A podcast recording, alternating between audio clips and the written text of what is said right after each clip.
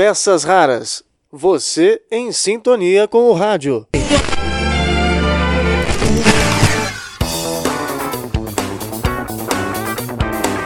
Olá, tudo bem com você? Eu sou Marcelo Abud, seu podcaster radiofônico, e estou de volta com nossas peças raras.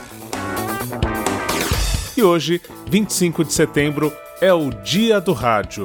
Esse dia é celebrado porque é a data de nascimento de Edgar Roquette Pinto, por ter sido aquele que acreditou no poder desse meio de comunicação, principalmente para levar educação e cultura a toda a nação.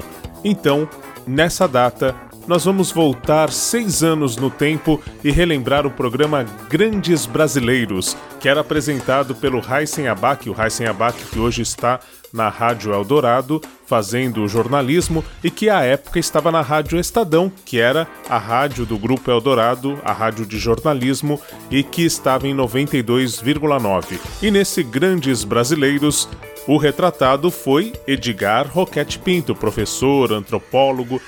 Quem conversou com Heisen Abac sobre Roquette Pinto fomos eu e o meu querido, o meu ilustre, o amado mestre Flávio Porto. Confira essa edição histórica do Grandes Brasileiros da Rádio Estadão de 2014. Grandes Brasileiros. Os personagens que marcaram a história. A apresentação: Raíssen Abac. Brasil. Meu Brasil brasileiro. O Grandes Brasileiros de hoje fala sobre um carioca que foi médico legista, professor, escritor, antropólogo, etnólogo e ensaísta. Mas diante de tantas atividades, sem dúvida, a que mais se destaca é a apaixonante radiodifusão. O programa de hoje é uma homenagem aos 130 anos de nascimento de Edgar Roquette Pinto, que fundou a Rádio Sociedade do Rio de Janeiro em 20 de abril de 1923. Segundo nosso homenageado, o público presente na primeira transmissão de rádio no Brasil, realizada meses antes, em 7 de setembro de 1922, nas comemorações do centenário da independência, infelizmente não conseguiu enxergar a grandeza daquela novidade.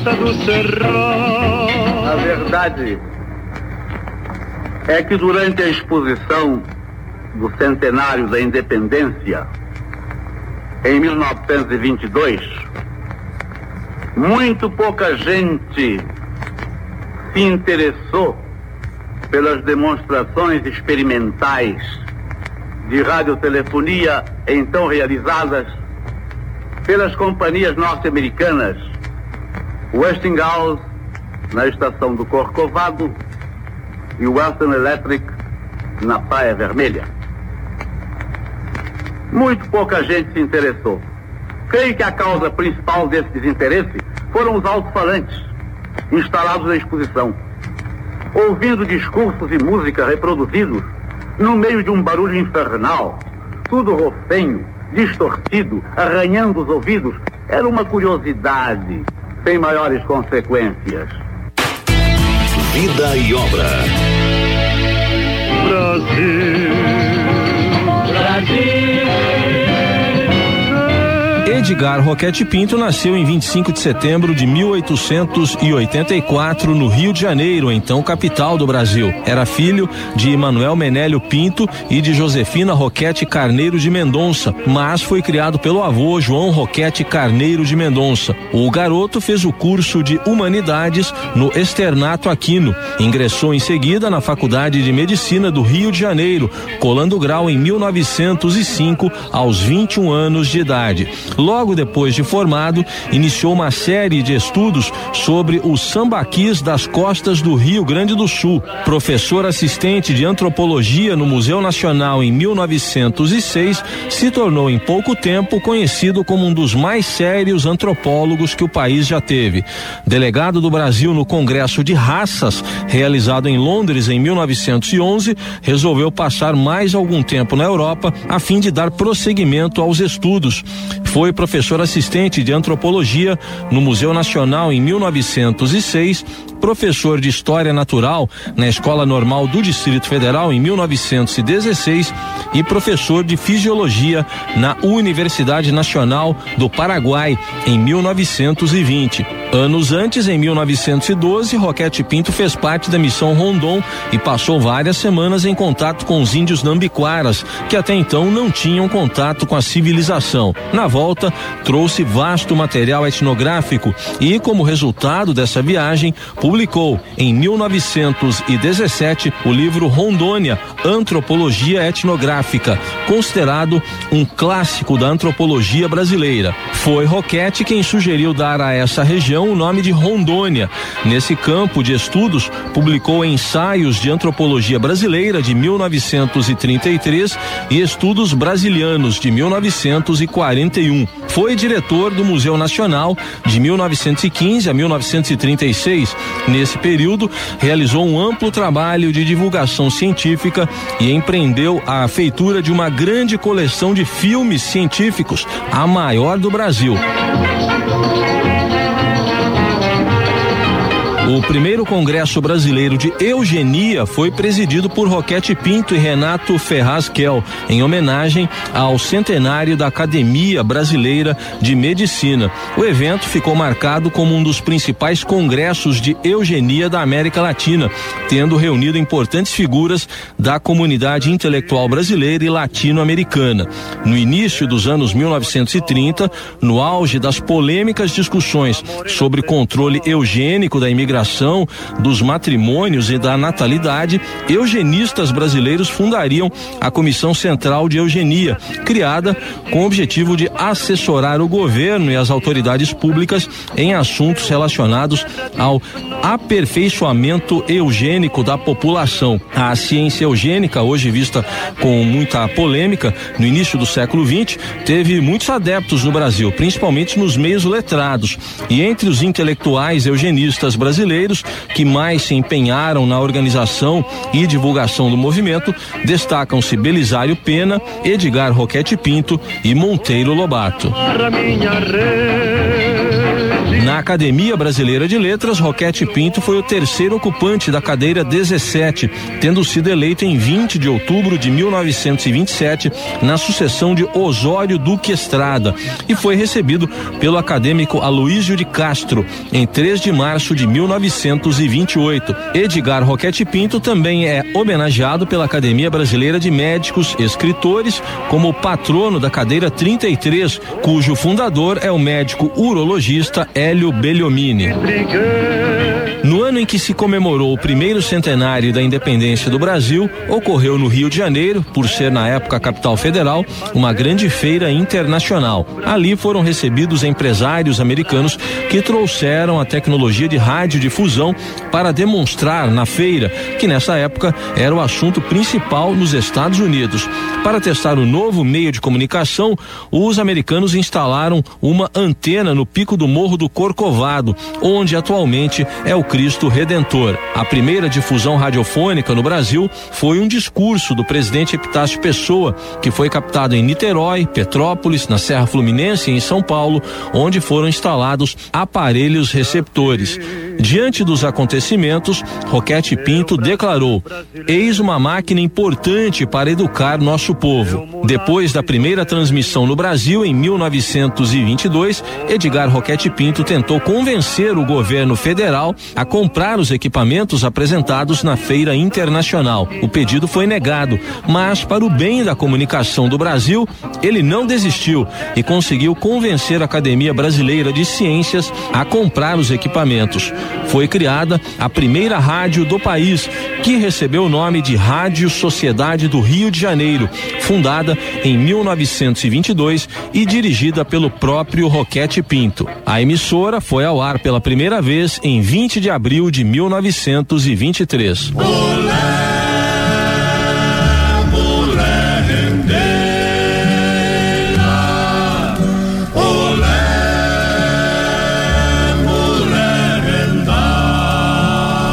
Em 1936, os aparelhos de rádio já podiam ser comprados em lojas do ramo. Uma nova era estava chegando. Antes desse período, Roquete Pinto acreditava que o rádio no Brasil deveria ser totalmente educativo, o que não permitia programação comercial. Assim, no geral, eram transmitidas aulas de diversos assuntos e somente veiculadas músicas em se tratando de óperas, músicas clássicas e músicas do folclore nacional. Tu me ensina a fazer renda, tu me ensina a fazer renda que eu te ensino a namorar.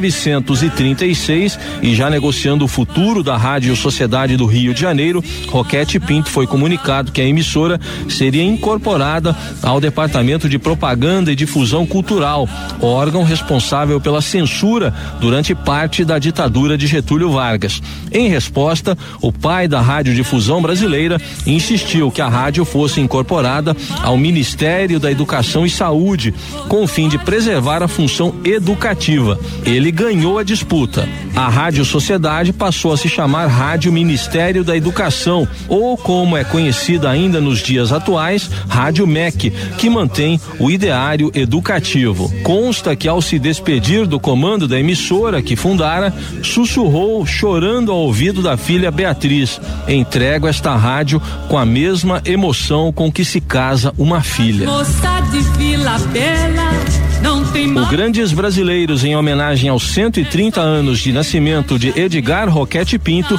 faz um intervalo e volta daqui a pouco. Mulher, mulher rendeira, mulher, mulher renda, tu me ensina a fazer renda, que eu te ensino a namorar.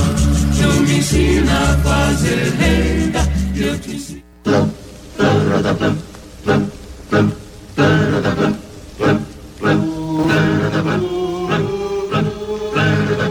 Estamos de volta com Grandes Brasileiros, que hoje conta a trajetória do pai da radiodifusão no Brasil, Roquete Pinto.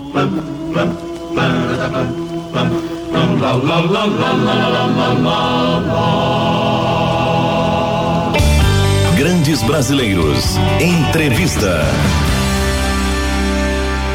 Aonde estão teus sobrados de longos telhados? Aqui na Rádio Estadão, neste programa especial sobre a vida e a obra de Edgar Roquete Pinto, nós vamos conversar com o professor de rádio, radialista, pesquisador do assunto, Marcelo Abud, que mantém o blog Peças Raras, né, que tra- traz muitas informações, áudios exclusivos sobre o rádio. Marcelo, obrigado pela presença aqui na Rádio Estadão. É sempre um prazer, é, Raíssa, acompanho aí o trabalho de vocês e gosto bastante. E como ouvinte de rádio, estou sempre na sintonia. Tá certo. Marcelo, vamos começar falando então sobre a figura do Roquete Pinto. Como é que se deu o interesse dele pelo rádio? Então, Raíssen, é, na verdade, as pessoas costumam remontar a história do Roquete Pinto a partir do centenário da independência comemorado no Rio de Janeiro em 7 de setembro de 1922, né, que ali ele tomou contato com as transmissões de rádio que foram promovidas por empresas norte-americanas.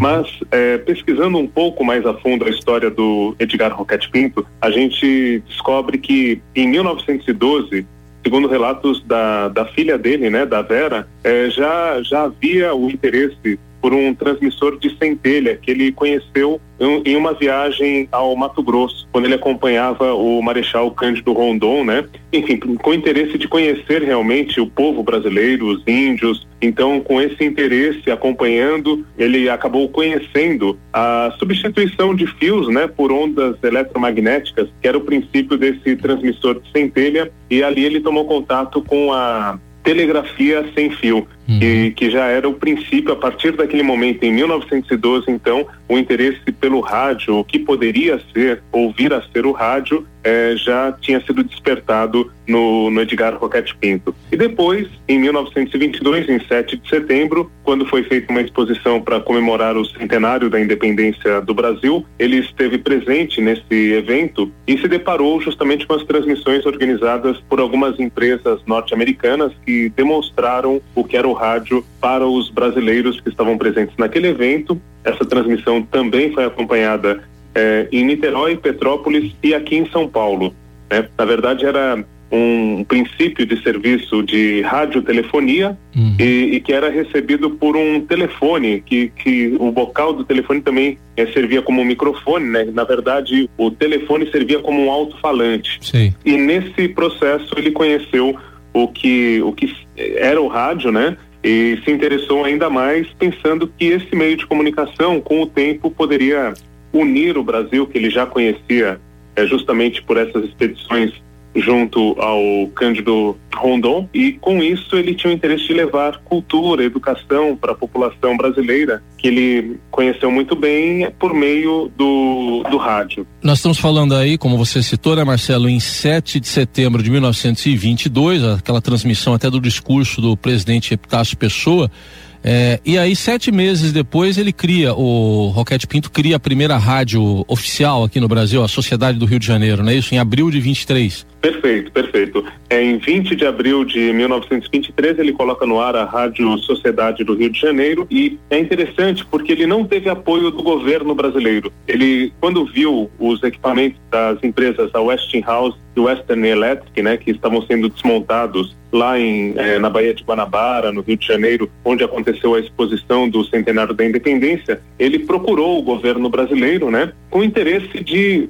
que aqueles equipamentos fossem comprados pelo governo brasileiro para a criação de uma emissora de rádio. Como ele viu que não, não conseguiu esse apoio do governo, ele procurou a Academia Brasileira de Ciências, eh, que era presidida pelo Henrique Morise, e foi a Academia Brasileira de Ciências que adquiriu então esse equipamento, né, que foi usado na, na, primeira demonstração de rádio no Brasil, lá em 7 de setembro de 22, e com esse equipamento deu origem então à Rádio Sociedade do Rio de Janeiro, a primeira emissora tida como oficial. É, você citou aí um nome aí de passagem que acho que a gente tem que ressaltar a importância dele também, né? Henrique Morise também foi importante para esses primórdios do rádio, né, Marcelo? foi fundamental. Ele era o presidente da Academia Brasileira de Ciências e foi justamente com o apoio do Henrique Morise que surgiu a primeira emissora de rádio. Na verdade, não foi só o Roquete Pinto que deu origem a essa primeira emissora, né, a Rádio Sociedade do Rio de Janeiro. Foi uma iniciativa dos dois e outros pioneiros que estavam ligados à Academia Brasileira de Ciências. Uhum. Isso até deu o tom do, do rádio na década de 1920 é, apesar do interesse de, de, alcançar a população, ele acabou ficando restrito, né, justamente a essa sociedade, a esse clube de cientistas, professores, antropólogos, pessoas que estudavam a realidade brasileira e que usavam o rádio para compartilhar esses estudos em palestras, em conferências. É, só se admitia música erudita nesse princípio, eles acreditavam que era o que deveria ter acesso, quer dizer, o povo deveria ter acesso a, a esse conteúdo, mas o rádio ele não, não consegue se popularizar, até porque nesse início é, não tinha o apoio do governo e sem essa publicidade o rádio vivia da contribuição dos sócios. Por isso, Rádio Sociedade ou Rádio Clube que eram os nomes comuns dessas primeiras emissoras. Nós estamos ouvindo Marcelo Abud, radialista e professor de rádio, falando sobre Roquete Pinto. Daqui a pouco a gente vai falar um pouco mais até sobre a Rádio Sociedade, fundada por Roquete Pinto. Só que você citou ali, ah, o Marcelo, aquelas viagens feitas ali em 1912 pelo Roquete Pinto e me ocorreu aqui no ano passado, nessa mesma época, nós homenageamos aqui no Grandes Brasileiros o padre Roberto Landel de Moura, né? Tido até como o inventor do rádio, né? Um brasileiro inventor do rádio, mas Marconi também ah, acabou fazendo os estudos e ficou com a patente, né? Mas é, é, de alguma forma eles tiveram contato, Landel de Moura, com o Roquete Pinto? Você tem esse conhecimento?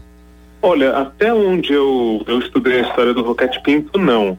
Ele teve contato, o Edgar Roquete Pinto teve contato com esse transmissor de centelha, né? Que era um princípio que, que tanto o, o brasileiro o padre Landel de Moura quanto o italiano Marconi eh, tinham estudado para dar origem justamente a essa transmissão sem fio, eh, essa telegrafia sem fio, né? A mensagem à distância sem fios ligando os pontos de transmissão e recepção. Então, contato com as experiências, sim, mas eh, com a personalidade, uhum. até onde eu, eu estudei, não. Certo. Agora, no caso aí, a gente voltando a falar da Rádio Sociedade do Rio de Janeiro, você citou aí que no começo ela dependia de contribuições e o curioso é que depois dela outras rádios surgiram. Você mesmo citou exemplo aí eh, das rádios com esse nome, ou Rádio Clube ou Sociedade, sempre na base da contribuição, né, Marcelo? Na, na primeira década o rádio sobreviveu desta forma, né? E com o tempo, até no início da década de 30, em 31, na verdade, o que vai acontecer é que o Getúlio Vargas já tinha interesse nesse meio de comunicação, em torná-lo mais, mais forte, né, até para utilizá-lo de alguma forma.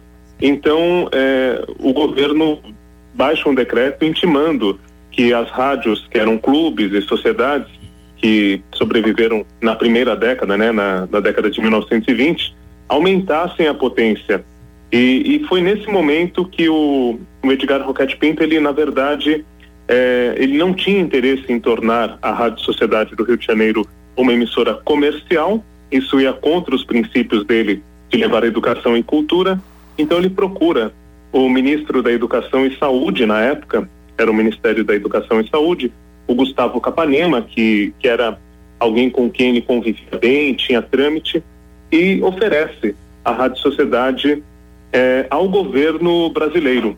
Só que ele oferece é, com a obrigação de que a rádio continuasse com uma finalidade educativa. Sim. E essa doação acaba acontecendo em 7 de setembro de 36, né? E, e vira justamente uma rádio educativa a rádio do Ministério da Educação e Cultura, a Rádio MEC do Rio de Janeiro, né? Em 32 a publicidade é oficialmente autorizada também por decreto, né, no governo Getúlio Vargas, e aí o rádio toma um outro rumo, o um rumo comercial, mas eu eu vejo até é, nas emissoras de hoje, né, a importância que que esse meio de comunicação tem e acredito que se o Edgar Roquette Pinto estivesse vivo, ele teria orgulho do rumo que que o rádio tomou, claro. né? É, com essa importância toda. Sem dúvida. O, o, Getúlio, como você destacou aí, né, Marcelo, ele tinha interesses políticos também, acho que foi o primeiro político a ter essa visão é, do rádio como um, uma possibilidade até de integração nacional, só que eh, graças a ele também que se deu a profissionalização do rádio, né? Perfeito. Até o dia do, do radialista, né, 21 de setembro, é comemorado em função disso, é, justamente porque o Getúlio Vargas fixou lá a, a remuneração do, do sindicato dos radialistas, criou, né, essa profissionalização em torno do, do radialismo. Mas o Getúlio ele tinha é, já essa noção da importância que o rádio poderia representar para levar o discurso dele diretamente ao povo. Uhum. Só que o, o, interessante é que o Getúlio não vai fazer como alguns é, governantes acabam depois utilizando o rádio e fazendo discursos imensos por horas e horas. Ele cria aquele segmento que acaba sendo depois a hora do Brasil, a voz do Brasil, né? Aquele momento da programação, um horário nobre do rádio à noite, né? Sete horas da noite. Mas o restante da programação, eh, depois ele vai ser responsável pela fase áurea da, da Rádio Nacional, a principal emissora do Brasil e uma das eh, oito emissoras mais importantes do mundo, né? Justamente por esse investimento na produção artística, contratando os melhores profissionais para a emissora. No caso, o Roquete Pinto, na época, era contra esse, esse modelo, né? Na, na ocasião em que ele foi instalado, não é isso? Totalmente contra. Inclusive, quando ele passa a Rádio Sociedade ao governo, inicialmente o Getúlio queria que, que a rádio fosse ligada ao DIP, né, o Departamento de Imprensa e Propaganda, e o, o Edgar Roquete Pinto se nega a isso e fala, não, tem que ter uma finalidade educativa, por isso vai ser atrelado ao Ministério da Educação e Saúde, hoje Ministério da Educação e Cultura, o MEC, né? Uhum. Então ele é, praticamente cria esse segmento de rádio educativa no Brasil, é, tendo essa finalidade exclusiva em relação à Rádio MEC, que antes era a Rádio Sociedade do Rio de Janeiro. Bom, e outra coisa, outra coisa também, Heisen, é que o Edgar Roquete Pinto criou uma outra emissora no Rio de Janeiro de uma potência bem menor, mas é, há controvérsias em relação a, a, ao ano, né? Tem livros que falam que foi em 27, 1927, outros que falam que em 1934 ele é, criou a Rádio Escola Municipal do Rio de Janeiro, lá no Teatro Municipal do Rio de Janeiro. Uhum. E era uma, uma rádio que aí tinha uma potência pequena e era totalmente direcionada ao público das escolas. e depois foi rebatizada como Rádio Roquete Pinto em homenagem a esse objetivo todo Uhum. que ele tinha em relação à educação. Correto. V- vamos lembrar o DIP que você citou aí, no- na época era justamente o órgão que cuidava da censura, né, Marcelo? Então acho que por aí que o Ro- Roquete Pinto não queria esse caminho para a rádio dele, né? Exatamente, ele não se alinhava ao pensamento político do, do Getúlio, né, nem esse interesse eh, em polarizar o rádio da maneira como aconteceu. E a Rádio Sociedade, na, que foi fundada em 1923, existe até hoje, né? Tá, tá aí fazendo parte da, da União, né? Isso, lá no Rio de Janeiro, né, tem a, a Rádio Cidade, a Rádio eh, MEC, a Rádio Roquete Pinto, são, são emissoras que prestam esse serviço até hoje e que se tornaram eh, ligadas à educação, como era o princípio, a ideia do Edgar Roquete Pinto. Uhum. Bom, para a gente concluir, Marcelo, é, que você pudesse resumir, o que, que você diria do legado de Roquete Pinto? Eu acho que para resumir o legado de Roquete Pinto, a gente tem que voltar a algumas frases que ele deixou sobre o rádio, né?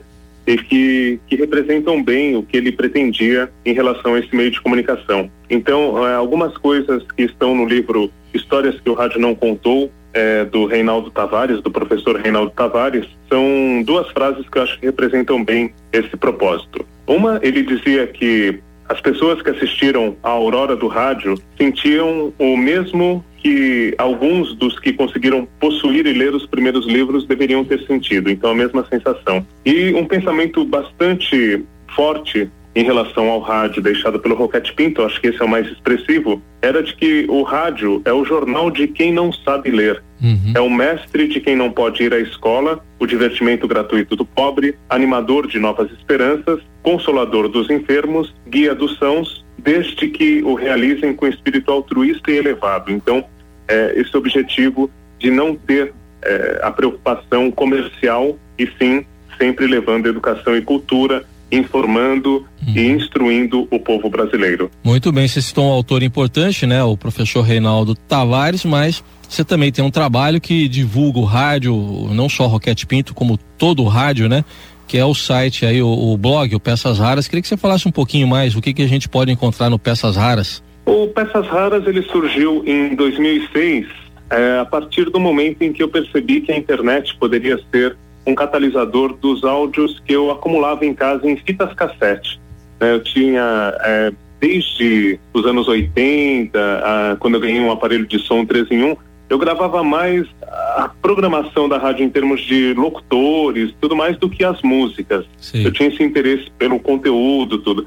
E aí eu fui acumulando bastante áudio da- dessa fase do FM, né, da, da expansão do rádio FM, principalmente em São Paulo, e com o tempo eu fui aumentando esse arsenal quando tive contato justamente com a Collectors Editora, né, com o material disponibilizado pela Collectors Editora e fui conhecendo mais do rádio lá dos anos 40, dos anos 50, dessa fase considerada a fase de ouro do rádio. E, enfim, juntando as duas coisas, eu fui distribuindo esse conteúdo, mas não apenas jogando o áudio é, pura e simplesmente, sempre colocando uma opinião, um conteúdo que eu tenho em relação àquele, àquele áudio. Então, o Peças Raras tem esse propósito de difundir o rádio brasileiro com comentários, com análises, com, eh, às vezes, curiosidades, resgatando um rádio que se fazia há muito tempo e também o que se faz hoje. Não é só ficar no passado a ideia do Peças Raras, não. Muito bem, vamos deixar para o nosso ouvinte aqui, ó, peçasraras.blogspot.com.br, é isso, né, Marcelo?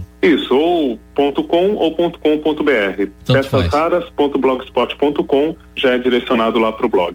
um vasto material que quem gosta de rádio tem que conhecer e, e sempre pesquisar, usar como fonte. Esse é o Marcelo Abud, radialista, professor de rádio, ajudou a gente a conhecer um pouco mais da vida e da obra de Roquete Pinto, que fundou a primeira rádio oficialmente no Brasil, a Rádio Sociedade do Rio de Janeiro, em 20 de abril de 1923. Marcelo, obrigado pela presença aqui na Rádio Estadão e até uma próxima oportunidade. Eu que agradeço. Tudo de bom, Heisen, para você e para o ouvinte da Estadão. Nós somos as cantoras do rádio, nossas canções cruzando espaço azul. E agora, aqui na Rádio Estadão, no especial sobre Edgar Roquete Pinto, nós vamos conversar com o Flávio Luiz Porto e Silva, que é professor na área de comunicação, rádio e TV, também de história do rádio e da televisão e de roteiro para a TV na FAAP, a Fundação Armando Álvares Penteado, em São Paulo. Na Rádio Estadão, grandes brasileiros. Flávio, muito obrigado aqui pela atenção com a Rádio Estadão.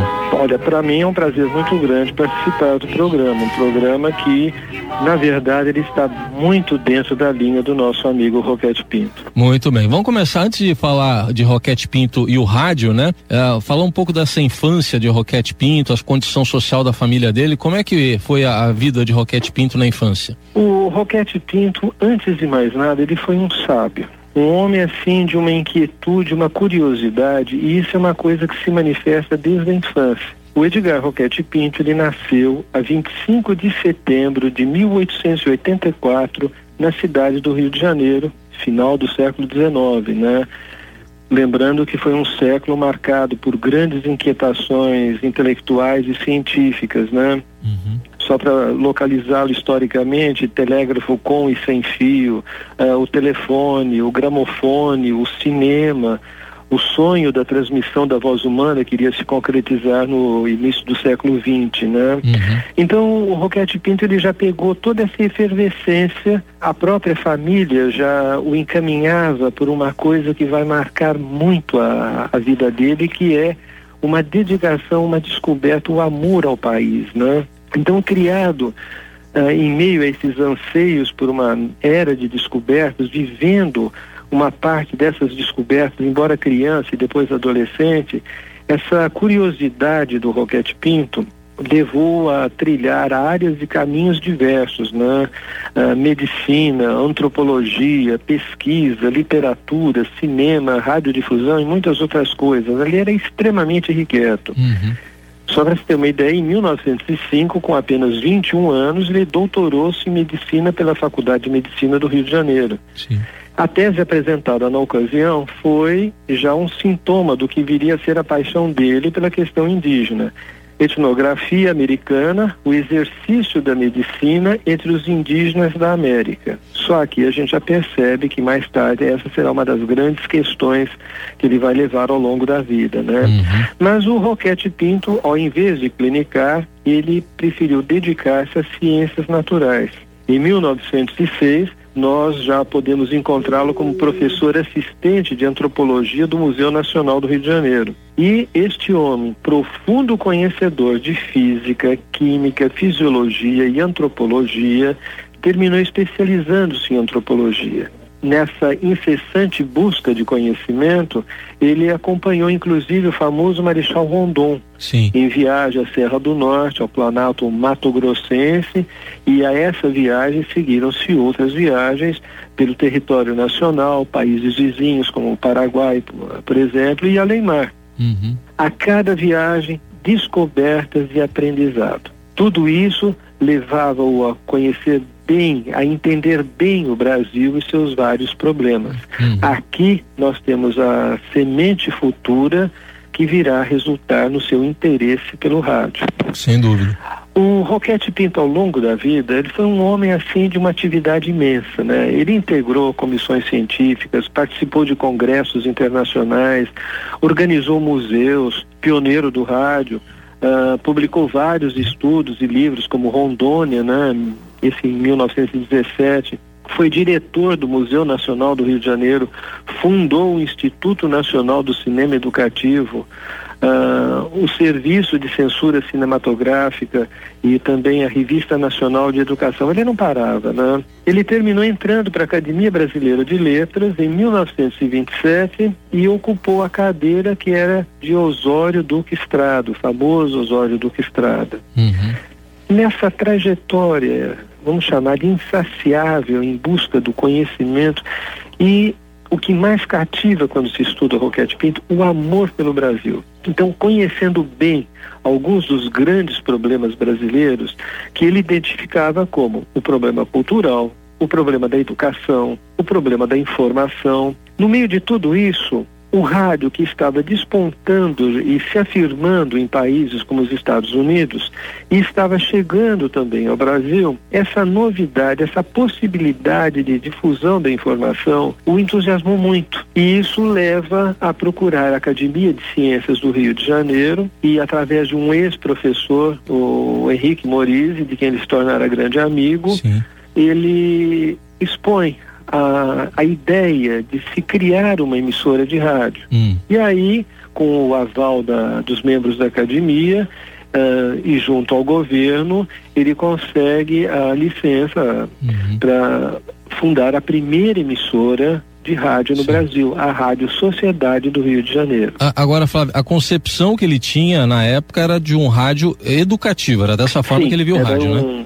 Era um o Roquete Pinto ele viu o rádio como um instrumento de educação e cultura, né? Isso é tão marcante que ele depois em discursos posteriores ele vai falar coisas assim como pela cultura dos que vivem em nossa terra e pelo progresso do Brasil. Esse era o lema dele na Rádio Sociedade do Rio de Janeiro e depois na Rádio Escola Municipal que ele cria em 1933, que mais tarde vai virar a Rádio Roquete Pinto, né? Uhum. Então ele costumava dizer que o rádio era a escola dos que não podiam ir à escola, o jornal do analfabeto. Aqui nós temos uma das questões mais importantes e preocupantes, porque o Roquete Pinto tinha detectado que em todo o Brasil o número de analfabetos era enorme. Então o Roquete ele viu essa coisinha nova que estava surgindo no rádio, essa, essa, esse avanço da tecnologia, né? Ele viu a possibilidade do, desse instrumento ser o jornal do analfabeto. Então, a difusão da informação. E para o Roquete, a questão cultural, a questão da educação, elas eh, terminavam determinando outros problemas que se agravavam na saúde, na economia, ah, na sociedade em geral. Então foi um homem de uma visão incrível e ele imprime esse caráter educativo à primeira emissora. Né? Nós vamos fazer uma pausa agora na entrevista com o professor Flávio Luiz Porto e Silva e depois de intervalo voltamos para continuar o assunto sobre como Roquete Pinto trouxe a radiodifusão ao Brasil.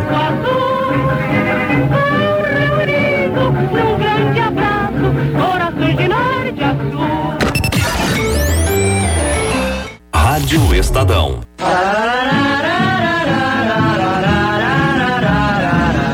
Voltamos com o último bloco do Grandes Brasileiros. E agora a gente retoma o papo com Flávio Luiz Porto e Silva, que é professor na área de comunicação, rádio e TV, também de história do rádio e da televisão e de roteiro para a TV na FAAP, a Fundação Armando Álvares Penteado, em São Paulo. Na época, Flávio, como é que foi a, a recepção a essa ideia de Roquete Pinto? Quer dizer, ele, ele era um pioneiro numa área em que o Brasil ainda não tinha tradição tradição? Como é que foi a reação das pessoas? Olha, a gente não pode nem falar em termos de reação, porque o rádio no início ele ficou restrito a uma elite. Aqui nós temos uma grande contradição na ideia do Roquete. O Roquete Pinto, eh, eh, vamos fazer um, um pequeno histórico. Em 1922, na comemoração do centenário da independência do Brasil, foi feita uma exposição internacional no Rio de Janeiro e essa exposição internacional do Rio de Janeiro, entre os atrativos, trazia uma emissora de rádio. Ele punha em funcionamento uma emissora de rádio. Essa emissora foi trazida por empresários americanos que distribuíram 80 aparelhos de rádio e esses aparelhos ficaram com autoridades, tá, membros da elite. Alguns foram instalados em praça pública, alguns enviados para Niterói, até mesmo São Paulo, ou então pessoas que já se interessavam por rádio davam um jeito de comprar um aparelho, importavam os aparelhos, né? Uhum. Então, nesse início, o rádio está ligado realmente a uma elite econômica. Os aparelhos eram caríssimos. Uhum. E o Roquete, quando implanta a primeira emissora em 20 de abril de 1923, ele, na verdade, ele leva uma programação de valor educativo e cultural muito grande esse valor, mas o problema era a difusão da informação que atingia apenas uma classe privilegiada. Sim. Então, o objetivo dele, que era levar a informação e cultura a distâncias, levar aos analfabetos, ela esbarra nessa dificuldade. E a elite talvez tenha recebido o rádio como mais uma coisa interessante. Então, a, a recepção ficou restrita a um grupo fechado. Correto. É, nesse, nesse contexto todo que nós estamos citando aqui, Flávio, a Roquete Pinto é da era pré profissionalização e regulamentação do rádio que veio com o presidente Getúlio Vargas, né? Ele se opunha a isso, ele se opunha ao uso político por parte de Getúlio Vargas. Como é que era essa relação entre os dois? Eu acho que o, o Roquete, na verdade, ele estava tão imbuído da, das intenções de educação e cultura, a parte política não aparece muito na, em alguns estudos do, do Roquete. O interesse dele, se a gente pode dizer um interesse político, é realmente o bem do Brasil. Por isso que ele faz uma falta tremenda hoje, né? Ele não está se apoiando num, numa determinada política. O que interessa para ele é o desenvolvimento da nação. Eu acho que essa é a grande política do Roquete Pinto, né? Bom, o impulso, sem dúvida nenhuma, se deu já na era Vargas, né? Com até o uso político do, do rádio. Aí ah, que veio sim, a profissionalização, uhum. né? O, o rádio tem um momento anterior que foi assim, o rádio quando nasceu, ele tinha uma programação, isso uh, referindo-se a a Rádio Sociedade do Rio de Janeiro, eles tinham uma programação cultural com aulas, uh, música erudita, ópera, folclore, música folclórica, uh, textos literários, leitura de poemas, leitura de jornais. O Roquete Pinto costumava ler os jornais do dia, selecionava as notícias e depois lia é, ninguém sabe uma coisa, mas o, exemplo, não sei se outras pessoas sabem, mas o Roquete Pinto, sem ele mesmo saber, ele é considerado, ou eu o considero como o primeiro comentarista de rádio. Uhum. Pelo seguinte, ele lia notícia, aí ele fazia uma análise da notícia. Ele mostrava o anterior, o que tinha acontecido antes e ainda apontava as possíveis consequências do fato. E termina sendo um analista, um comentarista, né? E tudo isso nasce de maneira espontânea. Então, nesse andar todo, o rádio vai de uma certa maneira inocente até os anos 30. Em 1932, nós temos um fato que vai incomodar o governo politicamente, é a Revolução de 32 em São Paulo. Se o, os governos em geral já estavam percebendo o uso do rádio, mas ainda não tinham se debruçado totalmente. Há vários momentos em que política se aproxima do rádio, mas ainda não é um momento marcante. A Revolução de 32 não. A Revolução de 32, ah, através da Rádio Record em São Paulo e de outras emissoras paulistas, participa de uma revolução ela, além de apoiar os revolucionários, ela coloca os microfones à disposição da revolução. É o primeiro momento que nós temos lá na história do nosso rádio em que a notícia não vem do jornal impresso, a notícia acontecia, era transmitida imediatamente. E aí o governo começa a perceber que essa coisa rádio que está entrando num processo de popularização pode ser uma arma uhum. a favor ou contra. Correto. Depois, como a, a propaganda não era autorizada oficialmente, em 32 surgiu, antes da Revolução, surgiu um decreto que, que autoriza a propaganda explícita e a partir do momento que alguém investe num programa, quer que o seu programa seja mais ouvido. Sim. E aí o rádio começa a se popularizar. Os programas começam a se tornar mais populares.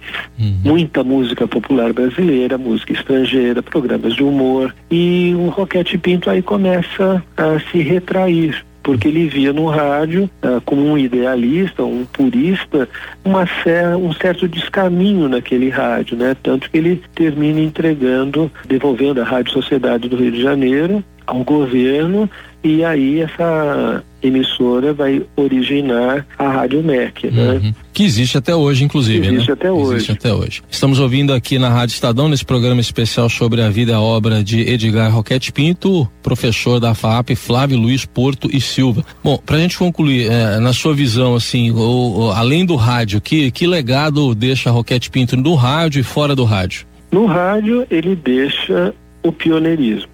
Ele deixa uh, um conceito de que o rádio não é apenas um instrumento para se ganhar dinheiro. O rádio é educação, é cultura, é informação, não descartando o entretenimento. Não se pode ficar o tempo inteiro apenas na cultura e na educação. O entretenimento é necessário. Uhum. Mas o legado principal dele é não só ter sido pioneiro no rádio, mas fazer do rádio esse instrumento de informação. E Quantas pessoas hoje, ainda analfabetas ou sem uma escolaridade suficiente, elas ficam sabendo muita coisa através do rádio. Infelizmente, Roquete Pinto faleceu a 18 de outubro de 1954. Sim. Esse homem irrequieto, se ele tivesse dedicado só à medicina, ele teria sido assim o o, acho que o mais famoso médico do, do, do Brasil, né? uma coisa incrível. E existe uma outra vertente que quase ninguém lembra. Hum. Roquete Pinto também escrevia poesia. Se vocês quiserem, eu posso ler alguma deles aqui. Pois não, vamos lá. Esse homem que estudou tanta fisiologia, física, química, escrevia poemas como esse. Eu te disse uma vez que eras da minha vida a última flor do meu jardim o raio derradeiro da luz desses meus olhos, cansados de beber tantos olhares. Eu te disse uma vez que eras o último encanto desta alma fatigada das viagens que fez nas almas das mulheres.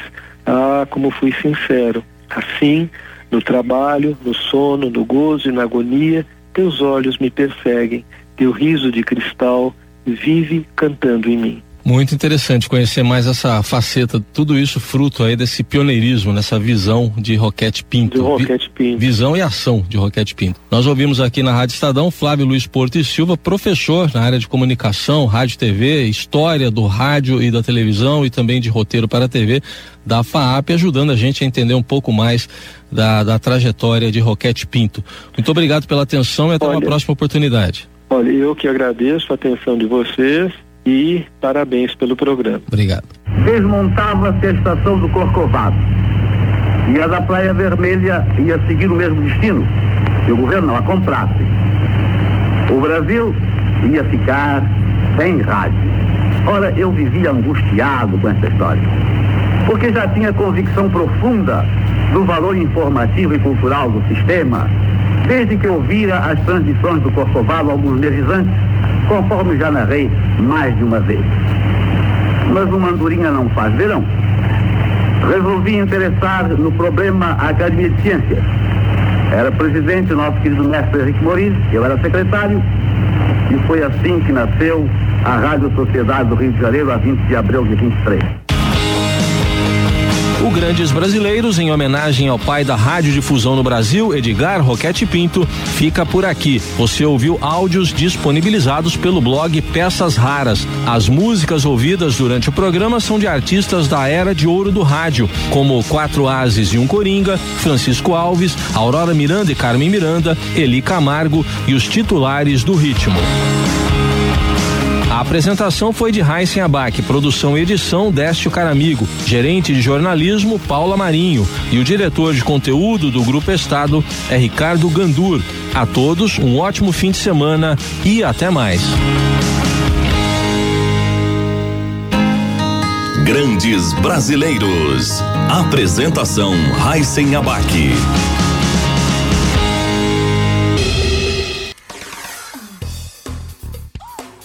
E no blog Peças Raras você tem acesso a outros conteúdos relacionados à educação no rádio e ainda também ao Roquete Pinto. Então confira por lá. pecasraras.blogspot.com é o seu canal para estar em sintonia com o rádio 24 horas por dia. Um grande abraço e até a próxima quando eu volto com mais peças raras para você. Você anda meio fora do ar?